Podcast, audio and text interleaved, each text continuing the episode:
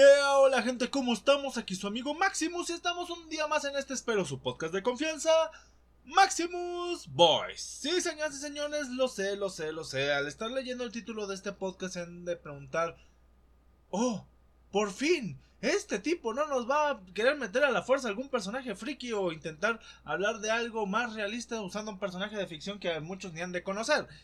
Pero, pero, pero, eso es una verdad a medias. Porque sí, es cierto que esta semana no tendremos esa sección. Perdón por la traba. No tendremos esa sección. Pero es porque estoy trabajando en una seguidilla para las próximas semanas. Sí, porque la verdad estos temas como que me van saliendo de seguidilla. No sé si habrán dado cuenta cuando subí los primeros hablando principalmente de personajes de One Piece. Pues fueron hechos casi casi, o sea, hubieran salido el mismo día, pero la verdad, entre que, ay, qué flojera y tengo más cosas que hacer durante el día, así que no me la podía pasar. ¿Cuánto te gusta? Tres, cuatro horas hablando sobre lo mismo y haciéndome bolas, así que preferí como quedarme respiros, tomarme retroalimentación de algunos personajes, como vieron algunos salieron hasta más cortos porque, por ejemplo, lo de Doctor Luke pues como es un personaje que sale muy pocos capítulos, no hay mucho que tomar de él, pero sí da una gran enseñanza y bueno, cosas por el estilo. La cuestión es que, como digo, el día de hoy pues no... No vamos a tener un LS, sino un podcast de los que subirán normalmente el viernes para pues rellenar espacio. Con eso de que los viernes no he estado subiendo podcast porque la verdad quiero, quiero dejar ese momento de viernes especial para podcast para pues, los gente de interés, alguna entrevista, alguna colaboración interesante, no simplemente yo hablando de cosas que bien podría meter en LS o cosas que podría meter entre medias en una sección de vale o no vale la pena. Así que pues mejor si voy a dejar los viernes en blanco o muy a veces sí, a veces no, mejor dejémoslo para ocasiones especiales. Así que uh, Maximus Voice de momento tendrá dos podcasts estándar en el cual si alguno de ellos dos falla, pues vamos a tener este tipo de podcasts improvisados que vamos a llamar la sección de cosas. Ah, no, no es cierto, eso me demandarían ahí con el podcast de cosas, no, pero va a ser datos interesantes que tal vez les sirva. Bueno, la verdad no sé qué nombre ponerle. E igual y ya luego en el momento de que lo suba van a ver ahí un título que nada que ver con lo que acabo de decir. Pero bueno, ahora sí, sin nada más, pues vamos a pasar con una pequeña introducción a todo esto de lo que vamos a platicar el día de hoy. Verán, en mi fin de semana la verdad fue mm, otra vez muy polarizado. Tuve un día muy tranquilo y otro que pues no tanto, pero tampoco me arrepiento de haber salido, la verdad. Conocí algunas personas muy muy interesantes, así que pues creo que viene ahí. Y de una de esas personas interesantes salió una cuestión de hacer remembranza, de hacer recordatorio de lo que ha sido mi paso durante mi vida laboral. Y que sé que hay mucha gente que pues, eh, actualmente está en la universidad y a punto de salir y fuera de sus prácticas, nunca se ha desenvuelto dentro del ámbito laboral. Así que, pues no sé, tal vez para alguien que le sirva escuchar sobre las experiencias de un Maximus por el mundo el mundo del trabajo, el mundo de las nóminas y todo eso, pues le sirva. Obviamente va a ser visto desde la perspectiva de alguien que ha trabajado en una área financiera y de prestación de servicios, porque por ahí también he estado. Y también desde el punto de vista de alguien que la mayoría de sus trabajos no han sido en los términos más formales del mundo. Ah, malditas notificaciones, no puedo hacer nada contra ellas, perdónenme la vida. Ah, pero sí, sin nada más que decir y dando esta pequeña introducción, empezamos con este podcast en el cual hablaremos sobre pues el mundo laboral, cosas que van pasando y pues yo voy a hablar un poquito desde mi perspectiva. Aún me acuerdo la primera vez que fue mi contacto con el mundo laboral. Ahora sí que no iba tanto por ese sentido, pero me tuve que desenvolver ya que mm, estaba de vacaciones y pues eh, quería ganarme unos dineritos. Tenía un pariente que tenía un restaurante y dije, pues vamos a trabajar de ahí. No les miento que mi primera experiencia laboral totalmente fue un fracaso. Literalmente hubo, hubo clientes que me gritaron, hubo, bueno, no me gritaron directamente a mí, pero obviamente se quejaron de mi pésimo servicio, porque la verdad daba un pésimo servicio. Nunca había, eh, ¿cómo se dice? me había dedicado a ni siquiera practicar o conocer sobre lo que es dar un buen servicio, cómo comportarse, entre otras cosas. Además de estaba pasando por una etapa en la cual seguir órdenes no es que se me dificultara, pero era difícil comprender algunas cosas que para mí eran ilógicas o eran mmm, poco plausibles a realizarse. Entonces, pues digamos que había una zona de conflicto, también había una cuestión de conflictos de intereses de mi parte, ya que pues, no era como que yo siempre había estado del otro lado, siempre había sido cliente, nunca prestador de servicios, en este caso ah, pasé por mesero y un poquito de hoster, aunque hoster nada más fue unos días, no fue tanto. la mayoría del tiempo fue siendo mesero. Y ahí va la primera lección y es que no hay trabajo sencillo. Literalmente todos los trabajos, si por algo tienen algún tipo de paga, es porque te vas a meter una chinga. Que tú encuentres la manera de hacerlo sencillo, perfecto, adelante. Y qué bueno por ti que puedas lograr que tu trabajo sea más llevadero, más pasable. Pero de ahí a que el trabajo en base sea sencillo, normalmente no lo es. Normalmente pasa también que los trabajos más exigentes o más tediosos son los peor pagados, porque es lo que llamarían muchos la talacha. Muchas veces vemos a gente en altos puestos que dices, ay, no salen de su oficina, se la han de pasar siempre en el computador, pero tienen otro tipo de trabajo, un trabajo más de ingenio, más de estrategia, más de organizacional, creo que es la palabra. Bueno, de organización, no nos vamos a venir con palabras que pues a veces ni sé pronunciar. La cuestión es que se vienen con ese tipo de trabajos más mentales, los trabajos que son más tediosos, físicos, que que llamaría a la gente más de talacha suelen ser los menos pagados y se debe a varios factores, entre ellos que son ahora sí que trabajos que por lo menos la gente considera, entre muchas comillas, eh, lo que voy a decir a continuación, cualquiera o la mayoría de gente puede hacer porque son cosas que con un poco de práctica, entrenamiento, siguiendo cierta rutina o cierto plan de trabajo, lo puede hacer cualquier persona dentro de un cierto margen de tiempo. Es cierto que hay gente que se vuelve aún más exigente y dice, si no lo puedes hacer para tal fecha ya te sacamos o te dan la prueba de pasantía o de práctica o de lo que sea para darte prueba y si ven que no tienes la actitud o las aptitudes para el puesto pues simplemente pues va bye y que mm, ahora sí que el Dios que creas te bendiga así de fácil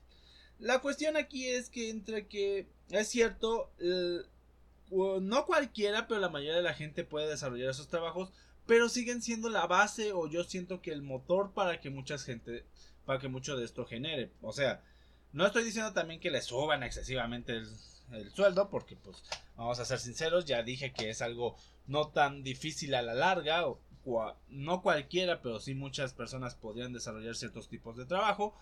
Pero, pero son trabajos importantes. Y me ha tocado ver a gente que muy, muy ahora sí que mal paga o a veces hasta regatea esas cuestiones. Sobre todo pasa con las personas que hacen prestación de servicios independientes.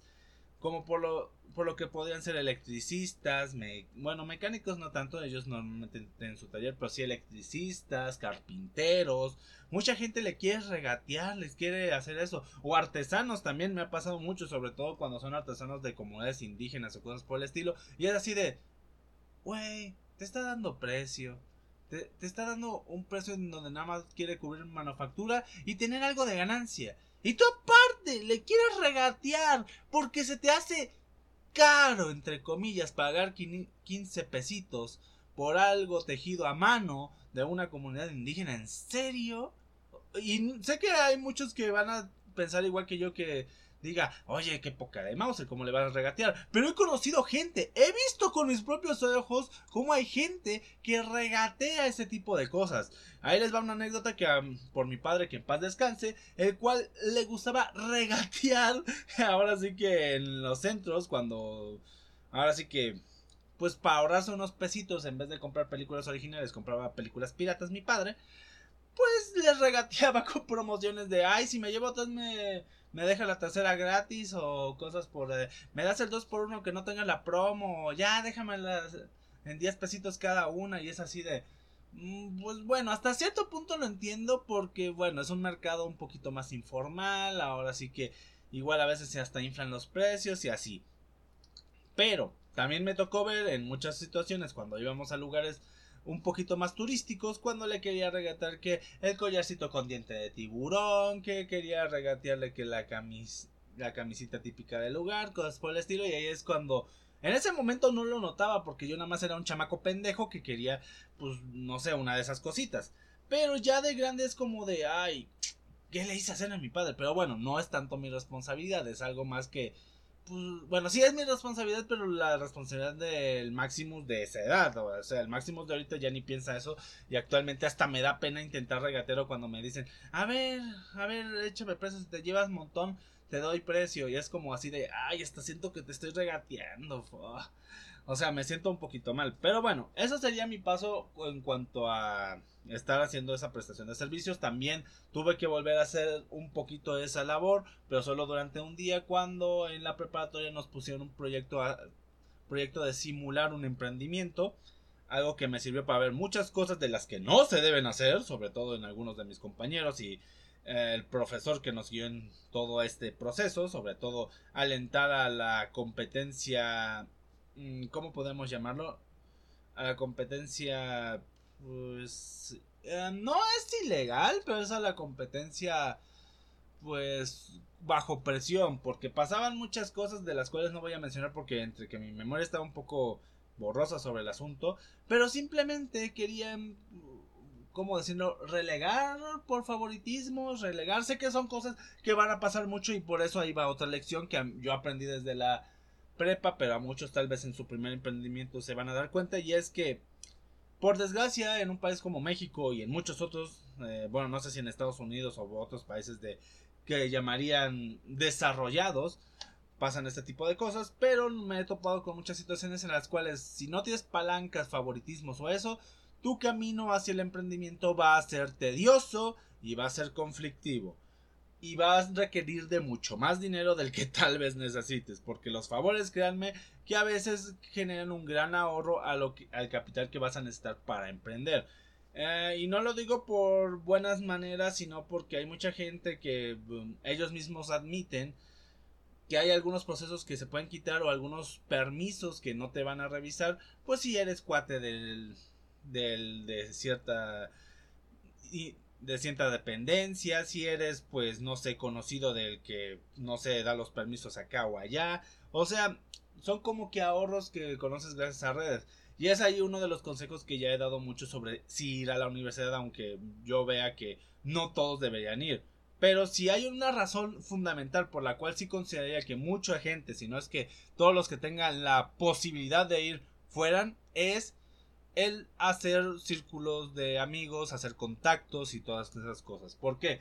Porque es cierto que el conocimiento, la verdad, los profesores universitarios ahí no tengo ninguna queja, la mayoría están muy preparados. Es cierto que hay otros que parece que solo son vasijas de conocimiento que, que las lanzan como si fuera, no sé, maceta tirándole tierra.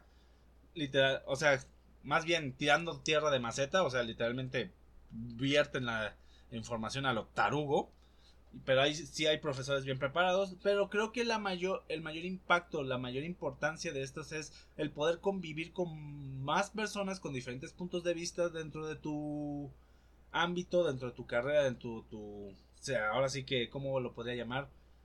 Tu, ah, se me fue la palabra, sí, se me fue muy cabrón la palabra, pero dentro de tu medio, ajá, o bien conocer gente de medios que no son principalmente el tuyo, pero que pueden llegar a congeniar o que te pueden servir si vas desarrollando algún proyecto, alguna idea o algún plan de trabajo de vida hasta cierto punto. Uno nunca sabe que te vayas a enfermar y, y por bien o mal conociste a alguien que estudiaba medicina y te puedas, no sé, servir para aconsejarte, saber si tienes que ir a urgencias, si nada más te pasa la consulta, si con un medicamento, porque pues seamos sinceros, pasa muchas veces que nos creemos saber todo, pero somos muy tarugos en lo que no nos dedicamos a hacer. Pero bueno, eso es como que otro consejillo por ahí que fui averiguando. Luego, en mi etapa universitaria sí pasé por muchos trabajos, pero fueron trabajos muy, pues, eh, pues de momento, como de que necesitaba dinero para tal cosa, como que necesitaba lo de acá. Y aún así, pues a veces, pues como chamaco tarugo que no sabía apreciar el dinero que le daban sus padres, pues a veces era como que eh, pedir a mamá o a papá porque pues eh, me lo gastaba en mis tonterías, así de fácil. Que aclaro, yo nunca he sido mucho de fiestas y así, pero me lo gastaba en otras tonterías. Lo lamento, lo tengo que admitir ya, porque pues, como dicen por ahí, mejor decirlo que nunca. La cuestión es que trabajaba en cosas como meseriar, cosas como eh, hacerle de intermediario en algunas compraventas. Yo nunca vendía porque pues la verdad era más como el mensajero, ajá. Mandaba más como que la... Como que... ¿Cómo decirlo? Hacía más como que el conecte de alguien que quería vender algo con alguien que necesitaba algo. Y decía, oye, tengo este conocido que quiere vender esto y así. Luego me expandí un poquito más de pasar de Puebla... De Puebla y mi ciudad natal, Poza Rica, uno que otro.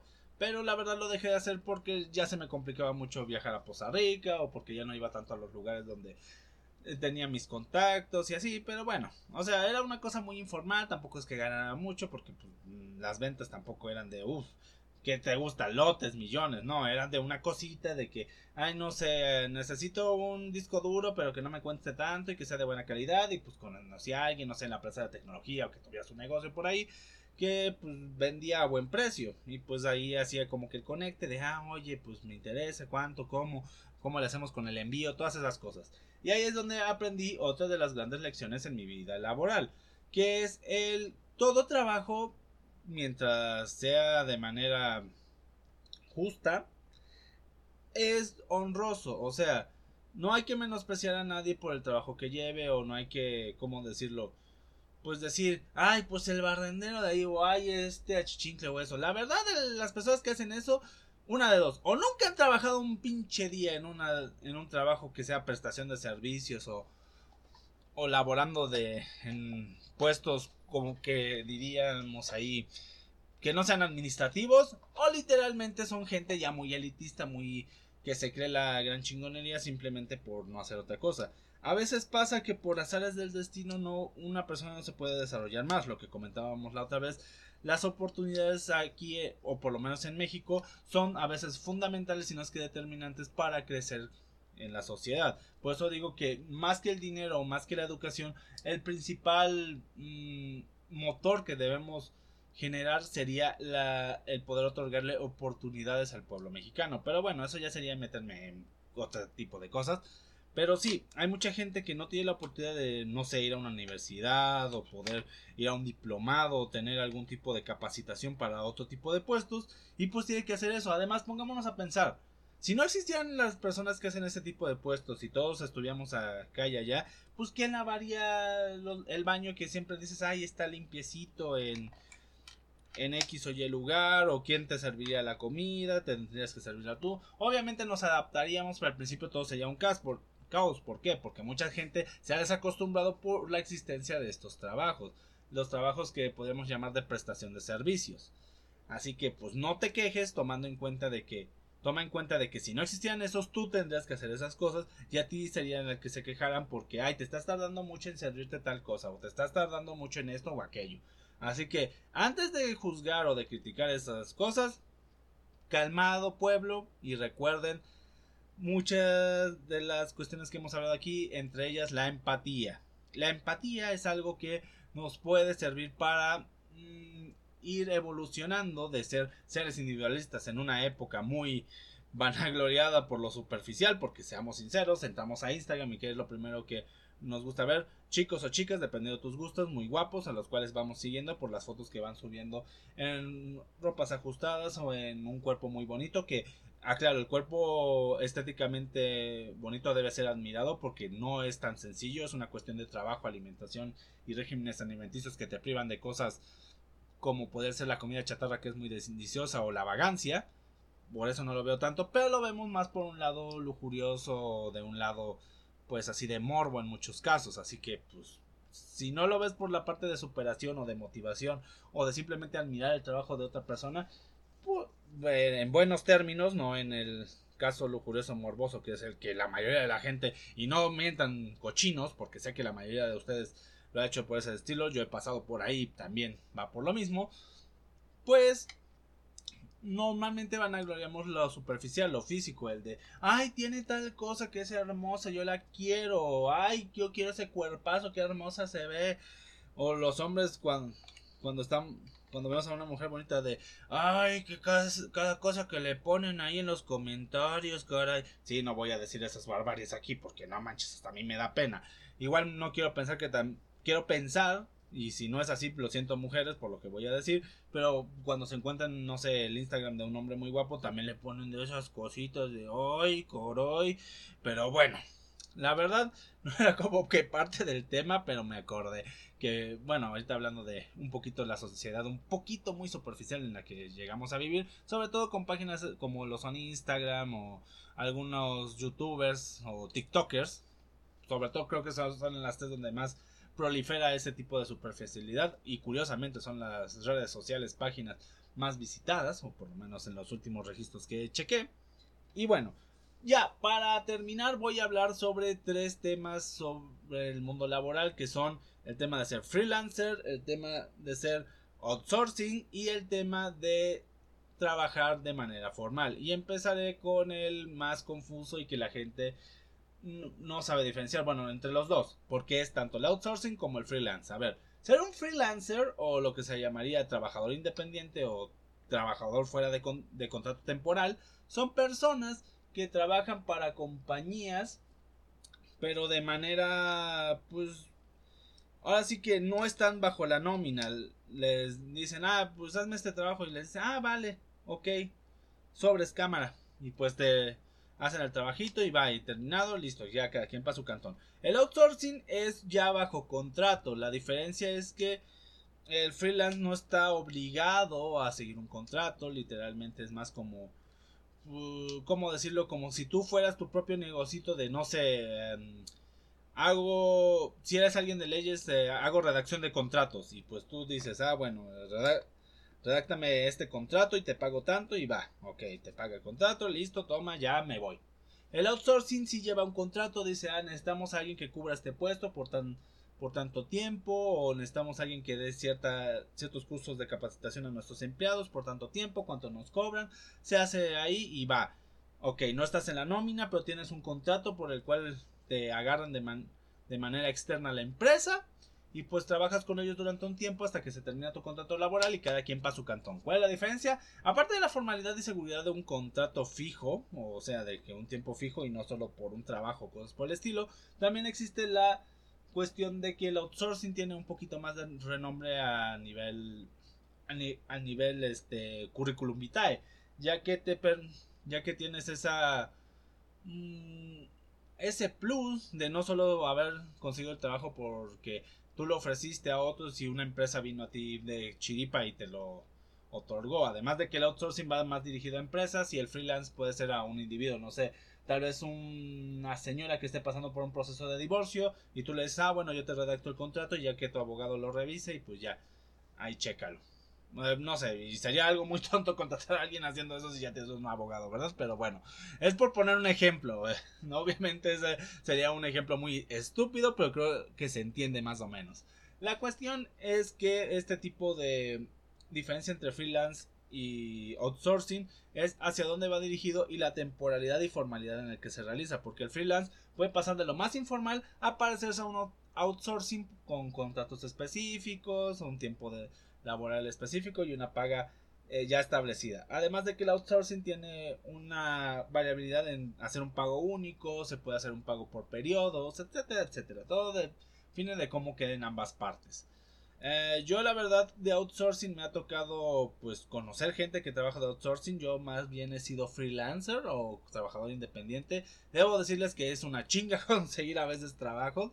Me han salido uno que otro trabajito. La verdad debo admitir, y esto es otro consejo, nunca malbaraten su trabajo. A mí me ha tocado malbaratar trabajo pues no tanto por necesidad, simplemente pues para sentirme ocupado, para sentirme eh, útil, por así llamarlo, porque sobre todo en época de pandemia me sentí totalmente inútil, sentí que no hacía nada, así que aceptaba trabajos y pues también entiendo y quise ser un poquito solidario en ese sentido, en el de, pues bueno, vamos a sacrificar unos cuantos pesos, él necesita eso, yo también necesito sentirme útil y pues, desarrollar un trabajo y pues va, sale.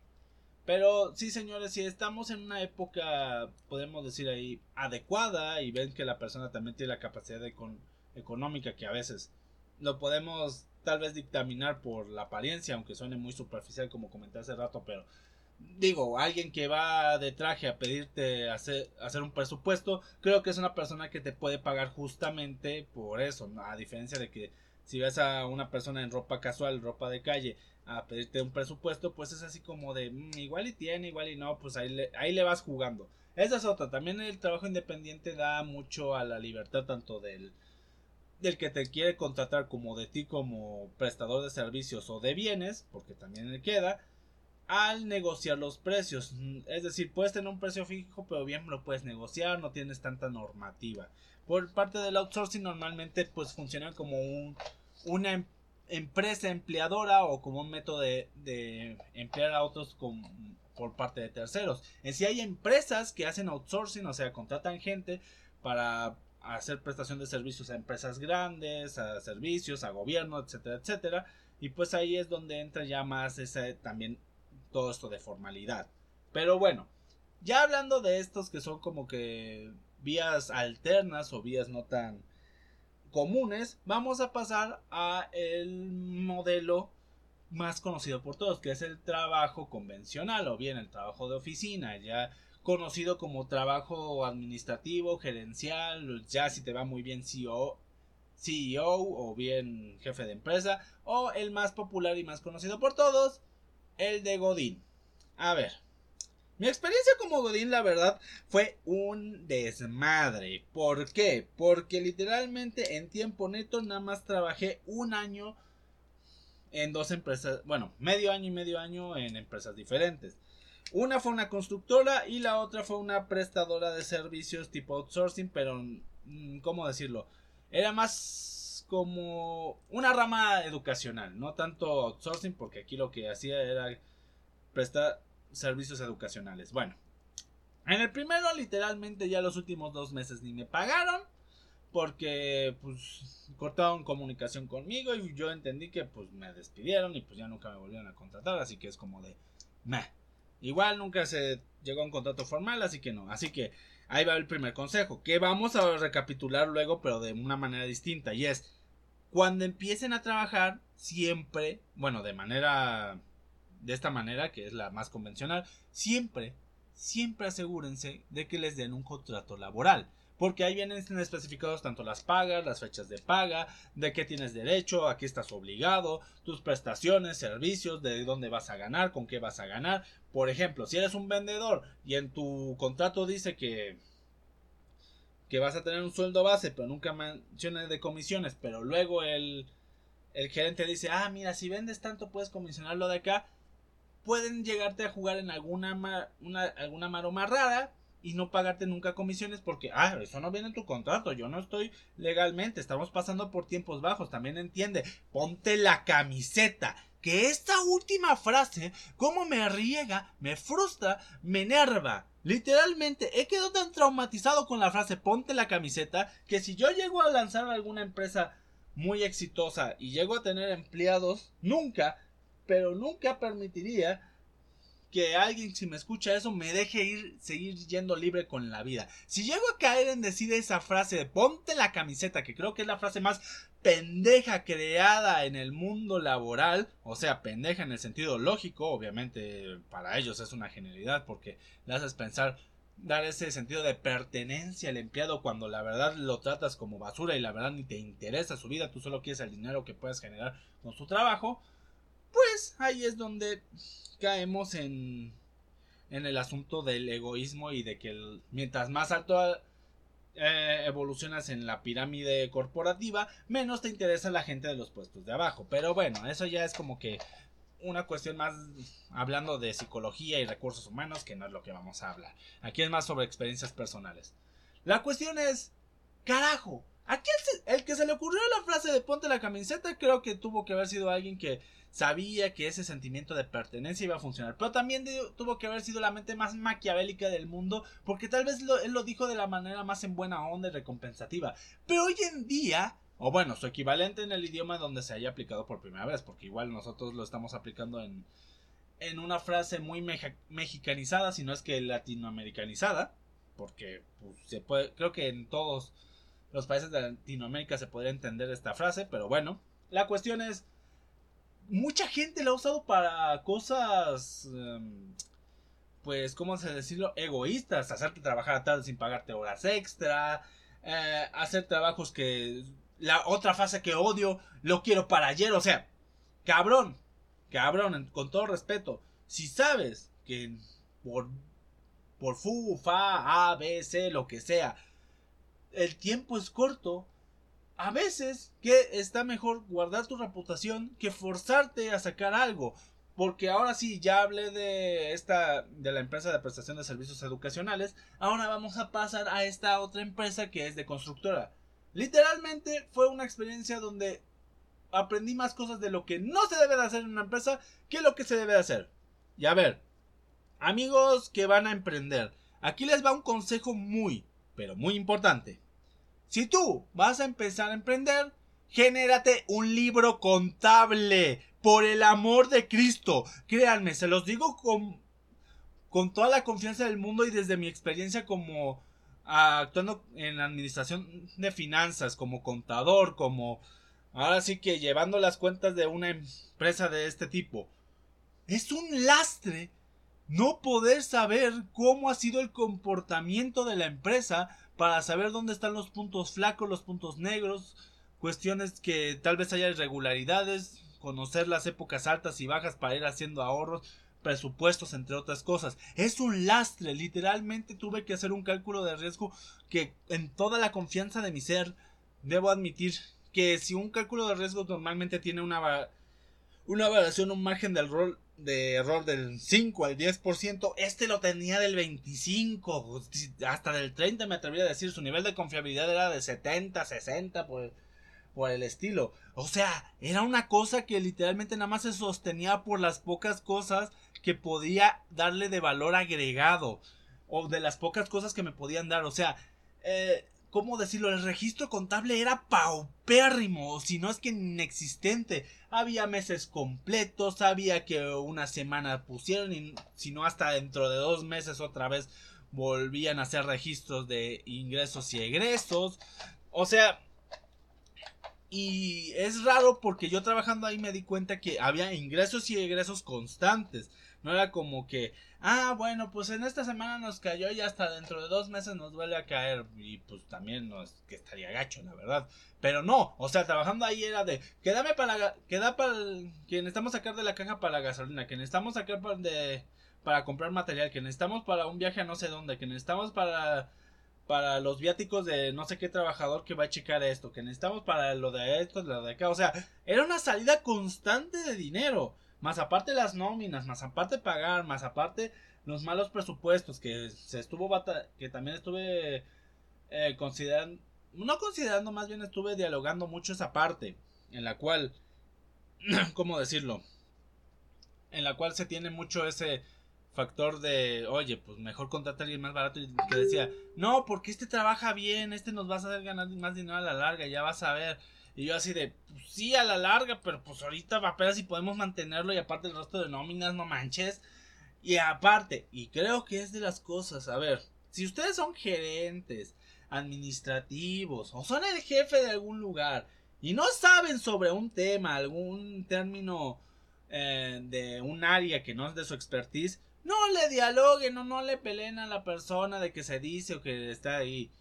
Yo entiendo que haya muchas veces que ustedes lo quieren de cierta forma o acá, pero no se metan con las especificaciones. Tuve literalmente una, no sé si llamarlo discusión o una plática o la verdad no sabría ni qué nombre ponerle a lo que tuve con este jefe que en la cual verdaderamente quería arrancarle la boca para que dejara de decir las pendejadas que estaba diciendo sobre términos contables, sobre cuestiones financieras, sobre hacer sobre hacer triangulaciones entre otras cosas, porque todo lo que parecía que decía salía de alguien que ¿cómo decirlo? no estudió lo que estudió él, así de fácil, así de sencillo, fue o sea, fue vergonzoso para mí que dejarme, o sea, a la larga, obviamente en ese momento pues lo tomé como de, bueno, es mi jefe, ya que, pero actualmente es hasta vergonzoso para mí cómo me dejé convencer o cómo me dejé pasar eso por parte porque a mí también me apasiona mucho la educación y fue así de dejé a un, a un güey, a un pendejo, seguir diciendo pendejadas y seguir creyendo que sus pendejadas eran correctas. Así que fue como que también un pequeño dolorcito a, ese, a esa parte de mi orgullo.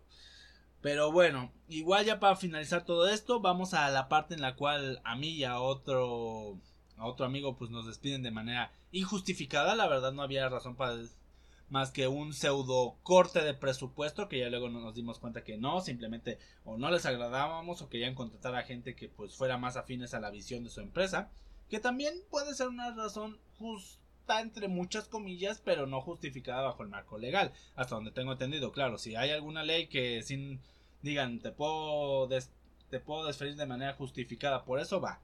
Mi peor error aquí fue investigar y darles las armas a ellos para saber para llevar un proceso en el cual pues no podamos pedir más y cosas por el estilo y pues aquí llegó la cuestión y es señores si los están despidiendo de manera injustificada no firmen ningún papel que los en donde confirmen su renuncia no firmen ningún papel donde aclaren que ustedes aceptaron salir del lugar. Literalmente primero que les paguen lo justo que bueno ya dependiendo de la empresa, el tiempo son más o menos cantidades, pero, pero, pero, pero, hay que entender que em, sobre todo esto va para la gente que va a empezar a emprender o que está en puestos administrativos altos, despedir a una persona no sale precisamente barato. En muchos casos, y sobre todo es una persona de longevidad, le tienes que, le tienes que pagar tres sueldos mensuales, más aparte de lo que haya acumulado de sus de sus vacacionales, más aparte lo que haya acumulado sus días económicos, más aparte lo que haya lo que haya acumulado de su aguinaldo. O sea, si es una gran cantidad, sobre todo si la persona no cobra precisamente poco. Y eso es en la normativa más convencional. Obviamente, si tienes a una persona que apenas entró hace unos ¿Cuánto te gusta? ¿Cinco meses? ¿Seis meses? Pues obviamente no va a ser tanto, principalmente porque eh, creo que igual y no se pagan los tres sueldos mensuales, se paga menos y obviamente pues no tiene derecho a prima vacacional ni nada de eso, así que nada más le pagarías lo de lo equivalente a sueldos. La cosa aquí entra o cabe en que chicos, si van a si ya les van a dar un ultimato de ser despedidos, no firmen nada si no les pagan antes primero. Primero que esté ahí el chequecito o el sobrecito o, el depósito, sea lo que les vayan a dar, y ya luego firman. Así de fácil, porque si firman antes de que les den el dinero, les van a pagar lo que les dé la regalada gana y aparte van a decir, ah, mira, ahí está, tú me firmaste, vale. Ok, chao, chao, adiós, que le vaya bien. Y pues no va a haber manera de, pues, ¿cómo decirlo? Jugarle a, al hecho de, de que, ay, no me cumplió y eso, porque pues ellos van a tener el papelito y no van a decir nada más que, no, pues él aceptó su renuncia, nosotros le pagamos lo que queremos correspondiente y vaya, Dios, que le, que, lo manden a tomar por, por garete.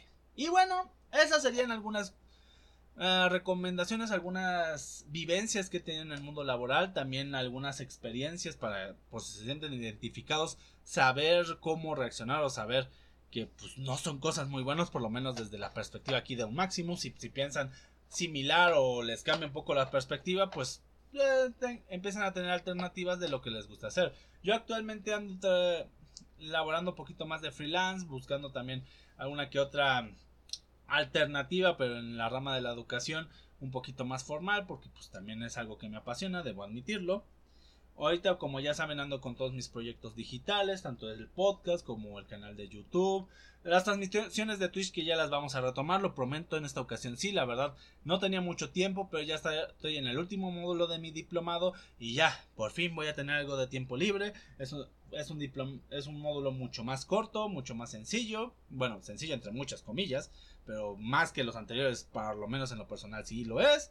Y también ya voy a tener más material porque, no sé, para el día de mañana van a estar viendo una pequeña adquisición que tengo, con lo cual vamos a poder generar aún más material para lo que es, la parte de gameplays o para la parte de guías o de contenido para el canal de YouTube. Y bueno, sin nada más que decir, espero tengan un excelente día, tarde, noche, a la hora en que estén escuchando. Aquí ya saben, nuestras redes sociales, estamos en Facebook, estamos en Instagram y estamos obviamente en YouTube.